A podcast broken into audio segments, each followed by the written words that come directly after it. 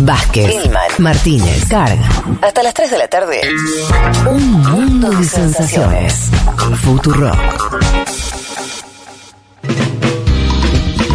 Bueno, vamos a meternos con el último tema que habíamos prometido, que tenía que ver eh, con eh, Nicaragua y sobre todo la historia de Vamos a hablar de Daniel Ortega. 76 años. Sí. Nació en noviembre de 1945. Eh, a ver, para entender gran parte de, de, quién es Daniel Ortega, hay que entender también que él creció, o sea, su infancia, su, toda su vida en realidad, en la dictadura de lo que se conoce como los Somoza, la familia Somoza, que gobernó entre 1934 y 1979 en Nicaragua. Eh, Ortega tiene el primer acercamiento al Frente Sandinista cuando va a estudiar Derecho, carrera que después va a abandonar, pero ahí, digamos, tiene su, su acercamiento, más allá de que también tiene un hermano que también era parte del Frente Sandinista, uh -huh. Humberto Ortega. Eh, ¿Qué pasa? Bueno, en, él va a ir preso, de hecho, durante la dictadura de Somoza, va a estar preso casi siete años, eh, va, va, a ir detenido en 1967 y lo libera, de hecho, una brigada eh, comandada por Hugo Torres, que después vamos a hablar un poco más, pero Hugo Torres murió este año preso. Eh, en, en, preso por el gobierno de Daniel Ortega. O sea, el que lo, había el que lo liberó, liberado. el que comandó la brigada que lo liberó en su momento durante la dictadura de Somoza, murió en cárcel este año. Eh, Igual nada, después lo vamos a, a, detallar más. Mucho tiempo de prisión hay que decir, ¿no? Sí. Eh, yo no me acordaba que eran siete años, pero es un tiempo largo. Sí, varios, bastante tiempo en la cárcel, bueno, durante la dictadura de los Somoza. Y su, su paso real, digamos, más real a la política va a ser justamente después de la revolución sandinista, en 1979, que ahí lo que, bueno, además de, de terminar, por supuesto, con la dictadura de los Somoza, se va a generar una especie de junta uh -huh. que él va a presidir, una junta que se va a con la particularidad de que la van a conformar miembros del Frente Sandinista del, por la Liberación Nacional, pero también la van a conformar otros independientes, entre ellos eh, Victoria Chamorro, que eh, es relevante porque después se convierte en presidenta, pero además... Violeta Chamorro. Violeta Chamorro, ¿qué dije? Victoria, no importa. Ah, dije Victoria, bueno, Violeta, perdón. Sí. No, Viol te, te dije Violeta no, sí, Violeta. Pensé que por ir una familiar. Pero no, no, Violeta, Violeta. Violeta, sí. Violeta Chamorro, eh, que además ella era compañera, viuda de quien había sido el dueño de la prensa que había sido asesinado durante la dictadura de Somoza. Exacto. Eh, bueno, ¿qué, ¿qué, pasa? Les decía, él lidera esta, esta junta eh, y va a ser, elect, digamos, lo van a elegir no por haber sido uno de los líderes, de hecho, si se quiere, más de, la, de lo que tenía que ver con la lucha armada y demás, sino porque lo que me contaba el, el entrevistado de hoy es que había como tres facciones dentro del sandinismo y consideraron que Ortega podía ser quien, eh, podían, digamos, como negociar o encontrar un punto de encuentro entre, entre estas distintas eh, facciones del sandinismo. Esto lo va a llevar a que sea el candidato a presidente en 1984-1985, que es cuando empieza a gobernar, que se van a dar estas elecciones, que las va a ganar y ahí va a ser el primer gobierno de Daniel Ortega. ¿Qué fue de esta elección? Porque, bueno, um, si se mira por ahí un poco ahora esto que, lo planteábamos antes fuera del aire, ¿no? Eh, estas detenciones y demás, si es que hay algo de nostalgia de lo que fueron los primeros años de Ortega, o, o qué pasó, bueno, eh, hablé con Andrés Puricelli, que es el coordinador del programa de, policía, de política internacional del Laboratorio de Políticas Públicas y que siguió siempre y siguió mucho Nicaragua, eh, que él me decía, bueno, Sí, por supuesto, hubo medidas muy relevantes en los comienzos que tenían que ver con, no sé, programas de alfabetización, eh, que tenía que ver con el inicio de una reforma agraria, digamos, medidas que, si se quiere, uh -huh. bien progresistas y bien alineadas con lo que se suponía sí. o se esperaba de, del Frente Sandinista. Eh, y, y, además hay que decir, este primer gobierno de Daniel Ortega, su vicepresidente va a ser Sergio Ramírez, que es un reconocido escritor que en este momento está exiliado porque le había llegado la orden uh -huh. de detención también, ¿no? Y esto mm, hay que sumar varios.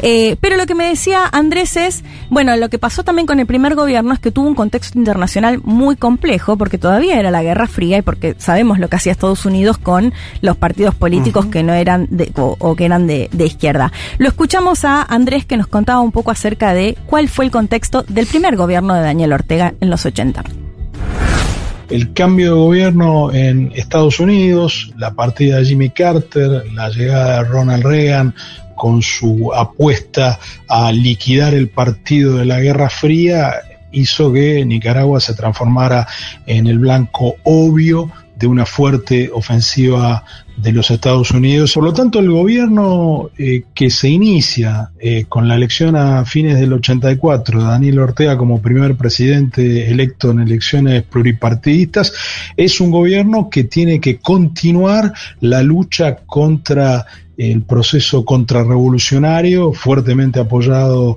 por los Estados Unidos, no solo con pertrechos, sino con, eh, por ejemplo, el minado de la bahía de Fonseca, eh, que complica todas las exportaciones nicaragüenses por vía eh, marítima en el Pacífico. La verdad que es un, es un periodo muy duro el, el, que se inicia con la elección de Ortega, eh, signado por la inflación, por la contracción económica y del cual eh, no queda un saldo eh, significativo y que explica de alguna manera su derrota en 1990. Bueno, ahí lo que contábamos, ¿no? Bueno, algunas medidas progresistas, salud, educación, eh, en ese sentido, pero en el otro contexto, en el internacional, muy complicado porque sabemos lo que hacía Estados Unidos con los gobiernos que no eran de su color político favorito. Bueno, de hecho, esto que le, que le complicaba incluso las exportaciones de Nicaragua, lo que llevó a Sí, indicadores económicos. Sí, Sí. No, y una guerra interna. sí. Sí, totalmente O sea, apoyada que- por Estados Unidos de los Tuvieron guerra hasta el contrarrevolucionarios. 90. Tuvieron Sí. guerra interna eh, con costo de vidas. o sea, es como.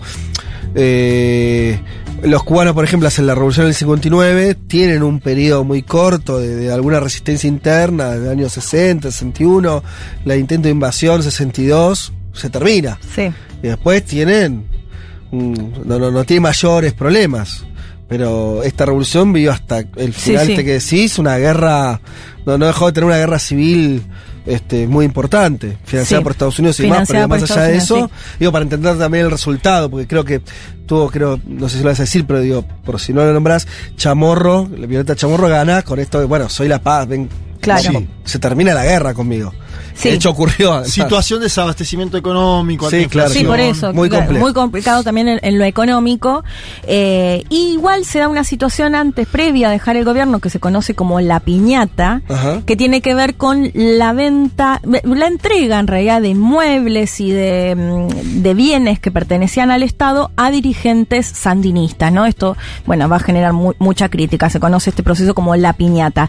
Eh, la particularidad que vos decías, bueno, gana Violeta Chamorro con este discurso muy fuerte y mm, la particularidad que se da que lo, lo- me lo planteaba Andrés, a diferencia de lo que por ahí Cuba o Vietnam, digamos, de, de revoluciones, es que van a una elección democrática en la que Sí. participan los partidos políticos Y y, pierden. ceden, pierden y ceden el poder, digamos, Sí. ¿no? Y ahí no, no, no hay tema. Bueno, asume eh, Violeta Chamorro. ¿Qué va a pasar ahí, eh, Ortega, desde la oposición? Bueno, lo que lo van a acusar los oficialismos es de siempre intentar impedir que los gobiernos prosperen o que puedan llevar adelante eh, sus, sus medidas. Pero a su vez Ortega se va a seguir presentando. Mm. Y esto acá lo que Andrés decía, acá se empieza a generar una resistencia incluso dentro del sandinismo, que de hecho después se va a crear la- el movimiento de renovación sandinista, por considerar que Ortega tenía que ceder el poder, digamos, y que, bueno, se postuló de hecho... eh, Después, o sea, tres elecciones más que pierde. Y claro, 94 de haber sido- En el 97 gana 97. Arnoldo Alemán. Ajá. En el 2002 gana Enrique Bolaños. Bueno, todas estas elecciones la- las va a perder Ortega. Sí.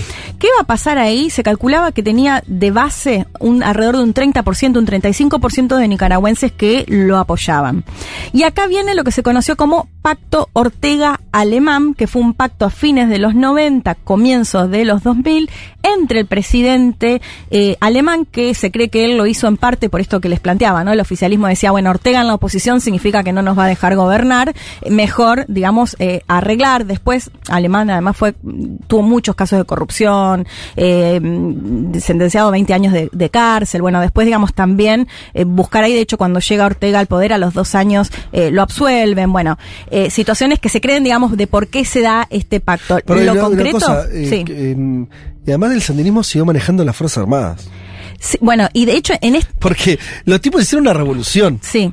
Entonces, es verdad que el poder político lo entregan, pero las Fuerzas Armadas nicaragüenses siguieron, están teniendo un- una presencia sandinista fuerte, incluso en los gobiernos de derecha. O sea, Sí. esto, lo- esto para entender esto que vos decís, el pacto, la convivencia. Ortega nunca dejó de ser Ortega y los sandinistas, un Sí. factor de poder muy importante. Totalmente. Y de hecho en este pacto lo que lo que sostienen, bueno, hablaba con Elvira Cuadra Lira, que ella es nicaragüense, del Instituto de Estudios Estratégicos eh, de Nicaragua, que ella me decía, este pacto lo que va a permitir además es que Ortega después, o sea, entre Ortega y el Partido Liberal, que era el que pertenecía a Alemán, Sí. se- el bipartidismo en los distintos poderes del Estado, que es lo que hoy se lo acusa a Ortega de prácticamente no tener división en, los, en los poderes del Estado. Pero otro punto clave, o el punto clave al que quiero ir de este pacto, tiene que ver con modificar la ley electoral por la cual se puede convertir en presidente o presidenta de Nicaragua alguien que saque un 35% que supere en 5% al segundo. Hasta el momento era el 45%. ¿Qué le va a permitir a Ortega esto? Después ya en el 2007, digamos, cuando asume y gobierna hasta ahora, bueno, que con esa base que, se, que siguió manteniendo en torno al 30%, gane con el 37% Claro. en el 2006, 2007 que empieza a gobernar. Eh, bueno, ¿qué pasa en esta campaña? Y ahí sí me parece que ya empieza a quedar más claro, bueno, eh, se empiezan a ver cómo los dirigentes históricos que habían sido parte de la revolución pasan a ser opositores, esto que les contaba de la creación del movimiento renovador eh, sandinista, que lo acusan a Ortega de ser muy autoritario, bueno, de, de- no ceder eh, el poder. Empiezan a darse algunas situaciones en la campaña, eh, por ejemplo, con la iglesia. Pide, ¿En, qué- en cuál campaña? en la campaña del 2006, que ya es la En la, campaña la primera de que la- va a llegar Ortega de vuelta al de poder. vuelta. Cuando vuelve y digamos que gobierna hasta la actualidad. Sí. No dejó de gobernar desde el 2007. Eh, a lo que voy es que empieza a negociar con sectores que cuestionaba, bueno, ya lo había hecho con el liberal, con Sí. alemán y demás, y con la iglesia que le pide perdón por lo que el sandinismo había hecho en los 80 con eh, sectores de la iglesia. De hecho, una cuestión bastante simbólica que, que me contaba Andrés es, él estuvo 30 años eh, en pareja con Rosario Murillo, que es la president- vicepresidenta actual, y que en el 2005 se casan y los va a, digamos, va a presidir esas, esa ceremonia Monseñor Obando y Bravo, que había sido un histórico obispo opositor al sandinismo. Lo que va a hacer con él, o que se cree, y ahí también se, se vuelve a hablar como una especie de, digamos, de, de pacto con, con la iglesia, que va a llevar a una agenda conservadora eh, y lo escuchamos a Andrés para que nos cuente en relación justamente a este a este acuerdo. Lo escuchamos. Ortega primero se transforma en este líder excluyente al interior del Frente Sandinista y luego va teniendo una mutación ideológica profunda que lo lleva a abrazar algunas posiciones pragmáticas cercanas al neoliberalismo en materia económica y a abrazar algunas eh, posiciones reaccionarias en materia de derechos sociales, como por ejemplo haber hecho campaña cuando fue eh, electo nuevamente eh, en 2007, en esa campaña Ortega eh, plantea eh, derogar las normas eh, que permitían desde principios del siglo XX eh, algunas formas de aborto, incluyendo el aborto terapéutico en Nicaragua. El Frente Sandinista bajo Ortega vuelve al gobierno en 2007 haciendo eje muy fuerte en la derogación de este derecho que efectivamente después de la victoria Ortega se deroga. Bueno, lo que hace Ortega es prohibir el aborto en todos los causales. En, eh, Nicaragua, algo que, bueno, dista de ser una agenda progresista, más allá de que siempre lo vemos en el contexto de las sociedades quizás más Sí, sí, sí. conservadoras O, o más religiosas, pero retrocede en ese sentido y bueno, y en parte se cree que tuvo que ver con este acercamiento Claro. de la iglesia para buscar captar también un voto. lo que entiendo de lo que me estás diciendo, pues, la revolución esa, la revolución sandinista siempre fue muy cristiana, pero estaba más, li- más ligada a la teología de la liberación, a la- al sector de izquierda de la iglesia. Sí. Vos lo que me estás diciendo supongo es que se acercó a los sectores incluso reaccionarios. Sí, de- que, que de De hecho la este, este- obispo que te mencionaba, Sí. de hecho había sido muy criticado por el Sí, propio sí, sí. Ortega, digamos, y una postura muy anti antisandinismo, ¿no? Bueno, se da este acercamiento a tal punto que es quien los termina casando con a Rosario Murillo. Con No, Rosario Murillo. Antes era socialista el concepto. El eje de Ortega, cuando toma el poder, es el socialismo, más allá de esas esa vinculación que tenés vos, cuando vuelve por la vía electoral, que esto se lo, se lo imputa mucho a Murillo, ¿no? Como su estratega publicitaria, Sí. que en parte es como la vocera de la comunicación del gobierno, es Nicaragua cristiana, socialista y solidaria. Pero primero cristiana. La Claro. primera palabra que aparece es cristiana. Nicaragua cristiana, socialista y solidaria. Digo, ahí marca un cambio, al menos en lo discursivo, Sí. en el eje, en el eslogan, con el anterior, que es un movimiento armado que se declara primero socialista y luego lo demás. Sí, sí, y cuestionado porque decía, "Ah, ustedes ni estaban casados, digo, como que no, eh, como una- un fin muy estratégico. En el medio también se da la denuncia eh, por pedofilia de la hijastra de Rosario Murillo, Soleimérica Narváez, que eh, contó que durante 10 años fue eh, violada por eh, Daniel Ortega, algo que no, no avanzó en la justicia. Bueno, las críticas también van en torno a esto, ¿no? Maneja la justicia, maneja los distintos poderes o están bajo el control de Ortega y por eso no avanza en este tipo, por ejemplo, de denuncias, Ajá. al menos investigarse, investigarse. En el 2014 lo que va a pasar es que la Asamblea va a aprobar una reforma constitucional por la cual puede ser reelecto indefinidamente, porque también eso, ¿no? Decía, gobierna desde 2007, después ya no se podía presentar más. Bueno, se, se reforma finalmente, por eso es reelecto hasta el día de hoy. De hecho, bueno, la última elección eh, el año pasado. En materia económica, eh, y acá es interesante porque Ortega también otro vuelco que da es que era muy crítico con el Tratado de Libre Comercio con Estados Unidos durante Sí. los gobiernos de Alemán, durante el gobierno de Bolaño. Sin embargo, cuando él llega lo mantiene al Tratado de Libre Comercio y esto le da de hecho cierta prosperidad económica, al menos hasta el 2017 de, de Nicaragua, que incluso va a tener un crecimiento en torno al 4%, es decir que... Sí, es de los países que más crecen en Latinoamérica. Que más crece, sí. Es decir, que en ese sentido, bueno, eh, digamos, un factor muy positivo en materia económica. Yo diría que el, me parece el punto más clave, al menos de lo, de lo más contemporáneo de los últimos años, es en el 2018 y lo que va a explicar parte de lo que estamos viendo, sobre todo ahora en Nicaragua. ¿Qué pasa en el 2018? Intentan llevar adelante una reforma en materia de jubilaciones, empiezan las movilizaciones, protestas muy fuertes y lo que van a denunciar organismos de derechos humanos es que reprimen a tal punto que asesinan hablan de al menos 600 personas que fueron asesinadas en el marco de esta Es represión. mucha gente. Es mucha gente. ¿Qué dicen desde el gobierno de Daniel Ortega? No, los violentos son ellos, prenden Sí. fuego a los sandinistas. Bueno, eh, va a ir un, un ida y vuelta, pero desde el 2018 para acá, sobre todo se empieza a ver muy fuertemente las detenciones eh, que, bueno, que además se terminan de concretar finalmente ya en la elección presidencial del año pasado a los eh, opositores. Escuchamos a, a el último audio de Andrés Puricelli que nos contaba un poco acerca de este contexto más reciente. esa base social que desarrolla el Frente Sandinista en el periodo revolucionario inicial se consolida después con algunas alianzas con sectores empresariales que Ortega va tejiendo a lo largo de los años. El Frente Sandinista tiene la característica de ser prácticamente la única organización partidaria eh, con una fuerte burocracia y una eh, membresía muy movilizada, eh, que termina organizada más alrededor del culto del líder que del proyecto colectivo uh, inicial y tiene enfrente un, una miríada de partidos opositores muy débiles, los procesos electorales posteriores, las tres elecciones posteriores al 2007 se realizan en condiciones cada vez menos competitivas hasta llegar eh, a las elecciones de, del año pasado eh, con media oposición encarcelada, con ocho eh, candidatos presidenciales presos y por supuesto la mayoría de los dirigentes históricos del sandinismo en el exilio o en la cárcel. Ahí lo que contestaba Andrés era que yo le, lo que yo le preguntaba es, bueno, ¿y quién lo apoya, Daniel Ajá. Ortega? ¿no? Y es- lo que él me decía es, es que el, el partido sigue teniendo esta base, sigue siendo el partido que por ahí quizás más preparado está, más movilizado, una oposición muy dividida.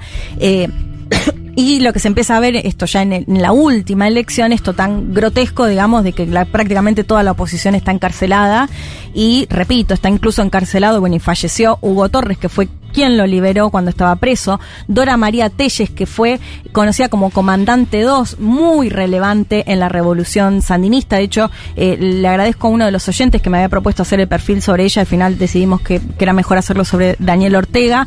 Eh, pero bueno, ella muy clave, también preso, entre otra tanta cantidad de dirigentes que están detenidos, acusados de violar la soberanía o de estar financiados internacionalmente, ¿no? Eso es eh, un poco la acusación que se repite y que se da una elección, bueno, como lo planteaba ahí Andrés, ¿no? Con ya pocas posibilidades, de, por supuesto, de participación, sin encarcelas prácticamente a toda la, a toda la oposición. Así que, bueno, es- esto sigue manteniendo una, al menos un porcentaje de los nicaragüenses que, que lo apoyan. La crítica tiene que ver con que no hay prácticamente división de los poderes o que toda la, justicia está bajo el control de eh, Daniel Ortega. Veremos qué, qué pasa, en los, en, digamos, qué pasa en los próximos meses o próximas elecciones, porque me parece que ha sido un vuelco muy importante lo que pasó en esta última del año pasado a lo que eran las, las campañas y las elecciones Las anteriores. anteriores. Digo, me parece que esto, lo grotesco, tan grotesco sucedió esta- en estos últimos, en estos últimos años y bueno, con todas estas detenciones, de hecho hasta Sergio Ramírez, que lo mencionaba antes, él contaba que está exiliado, que estuvo, que se exilió durante la dictadura de Somoza y ahora está exiliado durante el gobierno de Daniel Ortega, de quien fue el, el- incluso vicepresidente. Eh, así que eso, es un, es un personaje complejo para entender, o sea, creo que queda un poco esta, esta duda de, bueno, ¿qué puede pasar con este apoyo? ¿Qué posibilidades tienen de eh, intentar modificar, digo, esta situación quienes no están a favor? eh, si no es el exilio, ¿Y ¿no? Porque lo que punto- vemos sí. van presos. Yo me hago la pregunta que, que es hasta qué puntos estas, este tipo de, de- de derivaciones Sí, son... Hay como una tentación, ¿no? De...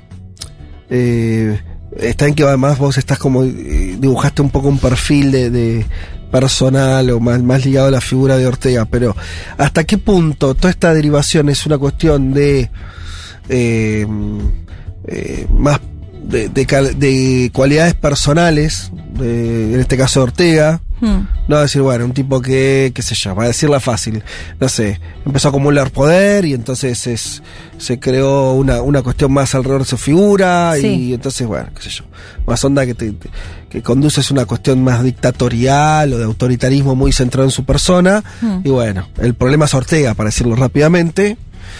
¿O en qué medida, esto es la pregunta que me hago yo, ¿eh? Sí. ¿En qué medida hay una dinámica que también es propia de las revoluciones? Pero cuando digo las revoluciones en sentido estricto, las revoluciones eh, muchas veces tienen un nivel de politización de la sociedad cuando están emergiendo, surgiendo y ganan, y después la propia deriva de las cosas y hasta diría del enfrentamiento con los con el bando antirrevolucionario con toda una serie en el caso de América Latina hasta con la- el enfrentamiento con Estados Unidos Sí. va llevando a un enquistamiento ahí, ¿no? Como que las revoluciones tienen eh, después obturan los procesos políticos y hasta digo hasta puedes pensarlo con Venezuela más allá de, de- de- de diferencias que también hay entre los procesos, eh, también pasó lo mismo, ¿no? O sea, en un momento del enfrentamiento, bueno, la cuestión de... eh, empiezan a cerrarse y empiezan a también a, a- a tener este eh, problemas para sostener una convivencia política democrática más amplia. Sí. A lo que voy es, ¿por qué digo esto? Para no sacarnos de encima la cuestión, solamente decir, che, la verdad, Ortega, qué desastre. Listo, pum. Hasta, digo, hasta por su acusación, Sí. hasta personal más, más, más oscura que tiene que ver con esta nombraste la hija. Ese, che, mm, Ortega al final era un, un oscuro personaje. Bueno, listo. Me parece que pasa, me parece, ¿eh? pasa algo más. Además Sí. de eso, que puede ser, además hay una cuestión con, con, con, con estos procesos que son de un enfrentamiento muy duro. No, Sí, y la de Nicaragua tiene las armas de por medio, ¿no? Que ahí yo lo diferencio de Venezuela en un punto. Si bien ahora Ortega vuelve a través de las elecciones, Mm. al principio llegó tomando las armas. Sí. Que te lleva a una cristalización del proceso político diciendo, yo sí, lo... que el caso de Nicaragua no fue tal, a diferencia del cubano, porque como bien contó Leti, fueron elecciones en el 84, perdieron las elecciones Sí. en el 90, Ortega vuelve con elecciones Sí, multipartidarias. Hay brigadas que van Por toda América Sí, Latina a sí, Nicaragua, es una lucha armada, ¿no? Están Por eso, los por, eso, contras. por eso le pongo el título Revoluciones. Sí, No, no, lo- exacto. y, y hasta, yo creo que la Venezuela, con las salvedades del caso, no hizo en ningún momento una revolución en sentido estricto, Sí. Pero los bolivarianos, los chavistas, se consideran que hicieron una revolución y se consideran Sí, sí, revolucionarios. democrática, A revolución democrática. Sí, pero, pero un paso bastante distinto a lo que son todos los procesos de Sudamérica. Nadie en Sudamérica, ni siquiera en, en Bolivia, dicen, eh, se sienten, dividen las aguas entre revolucionarios y contrarrevolucionarios. En, Venezuela Sí, sí, fue es parte de ese lenguaje, eso. ¿viste? Sí, señor. A lo que voy es, hay un tema ahí. Cuando, la- cuando las sociedades llegan a ese nivel, me pongo un poco peronista en ese sentido. eh, ¿A dónde conduce eso? Quiero decir, en un mundo donde no hay socialismo al cual ir, hay- no existe hoy eso, los problemas de esos procesos que quedan, quedan medio girando en el aire, ¿no? Quedan, quedan girando sobre sí mismos. Y más me parece cuando pierden la agenda, ¿no? Que, que era el, el Sí, origen. claro, porque también. además digo, no es lo mismo la relación con Estados Unidos en los 80, que contábamos, un Estados Unidos financiando a, eh, digamos, contrarrevolucionarios, ¿no? Que el Ortega que gobierna desde 2007, que les dije, mantuvo el Tratado de Libre Comercio con Estados Unidos, prosperidad económica, digo, de hecho Estados Unidos lo empieza a cuestionar a Ortega ahora, en estos últimos poquitos años, Sí. digo, eh, que va con esas idas y vueltas, bueno, ni hablar de la agenda conservadora en materia social, pero digo, me parece eso, ¿no? Como cambiar, eh, al menos el lineamiento que se suponía que era el Frente Sandinista, digo, más allá de la cuestión democrática Sí. o no, sino la agenda económica, incluso más, Andrés lo planteaba, neoliberal, eh, digo, me parece que en ese contexto, cuando ya se, se perdió eso, cuando encarcelaste a todos tus compañeros de, de esa misma ruta, no sé qué, qué es lo que puede, digamos, me cuesta entender, ay, me estoy escuchando mal, no sé si ustedes me No. No, escuchan. no, perfecto, te Ah. escuchamos, Leti. Eh, ¿Te cuesta entender? me cuesta entender, digo, esto, cómo, qui- quién lo apoya realmente al final, ¿se entiende? Bueno, pero vos también lo dijiste, un sector, eh, eh, porque lo del apoyo, eh, te lo pongo en otros términos. Aunque lo apoyara el 60% de la población, no sé, ¿entendés? Aunque tiene un apoyo importantísimo, sí, no digo que sea igual tenerlo o no tenerlo, pero aunque lo tuviera, eh, sería un proceso que igual, digo, en términos de derechos humanos, ¿por qué vas a andar encarcelando opositores? ¿Por qué vas? Sí. A lo que voy es. Y el porqué de eso, me parece que también responde a una dinámica que en general ocurre cuando los procesos se van mu- se radicalizan a un grado tal que bueno, em- empiezan a tener incluso los problemas hasta de disidencias internas, no soportar la disidencia interna, Sí. son parte, ¿no? De, de, de la vida que suelen tener esos procesos cuando Sí, pero llegan en a este ese caso no es que se radicalizan, no sé, para llevar una reforma agraria adelante. A eso voy, digo, con que cambió tanto la agenda de. Ortega, eh, en todo sentido, que eso es lo que me cuesta entender, que se mantenga esa base que apoyó. Bueno, la- no es que no debe ser, a ver, acá estoy hablando sin saber un poco, pero no debe ser lo único que ocurre en Nicaragua, también deben ocurrir otras No, cosas. por supuesto, Lo hablábamos de para- materia de gratuidad y de la es- educación, de claro. la salud. como Lo- tema para trabajar, ¿no? Me Sí, pues son las- las tres de la tarde y tres está- Está bueno tener un panorama 2022 Nicaragua. Digo, Leti nos pintó. Po- Podríamos tener una entrevista. Nos pintó algo Nicaragua. histórico muy importante. Ahora, yo quiero comprender por qué esa, esa base de- eh, orteguista que estaba ahora con la iglesia, ahora mete a un obispo en Cana Sí, en las últimas metió, semanas. sí. Quiero entender qué pasó ahí también, porque si vos me empezás a decir cristiana, socialista, y bueno, eso iba para un lado, que lo puedo comprender. Ahora esta medida va para otro. Bueno, así tenemos miles. Está la designación del embajador eh, estadounidense en Nicaragua, que Biden lo quiere mandar y que Ortega dice no. Ese no te lo voy a aceptar. ¿Por qué Estados Unidos quiere mandar de vuelta ahora, en 2022, con todo lo que pasó, un embajador a Nicaragua? Me lo pregunto. Claro, no es que rompió relaciones Es tampoco. interesante también eso para analizarlo, ¿ah? Eh, bien. Bueno, Bueno, una columna que deja más preguntas Sí, que no, respuestas, pero está bien también. mejores preguntas. sí, son Sí. las mejores. No, y además me parece que es- por eso yo traté como dije esto al final como para, para que charlemos, porque me parece que a veces eh, digo nosotros que tenemos posiciones eh, progresistas y demás, me parece que, que estas, estos eh, ejemplos de situaciones lejos de como decir, bueno, no sé, mejor este eh, no tocarlo o, o, o dejarlo en un, en un lugar más cómodo como puede ser eh, esto, la cuestión más personal, me parece que está bueno preguntarse sobre, sobre dinámicas más generales. Además por eso, porque digo, sin compararlo, cuando hablamos de Venezuela te encontrás con las mismas preguntas en algún punto. Digo, si no, por ahí, por ahí no tan extremo, desde ya, ¿no? Eh, te, te, te quedás, te enfrentás rápidamente a preguntas similares sobre los procesos políticos. ¿Por qué termina en ese lugar, no? O sea, es algo que. eh, que me parece que remiten eso a otro. Digo, en el caso de Venezuela, bueno, ¿por qué Chávez fue? ¿Qué era el socialismo ese? ¿Hacia dónde? Había algo abajo de esa consigna. En un punto sí, en otro por y no. Era el camino al que había que, que- ir, qué sé yo. Este, me parece que son cosas para charlar bien.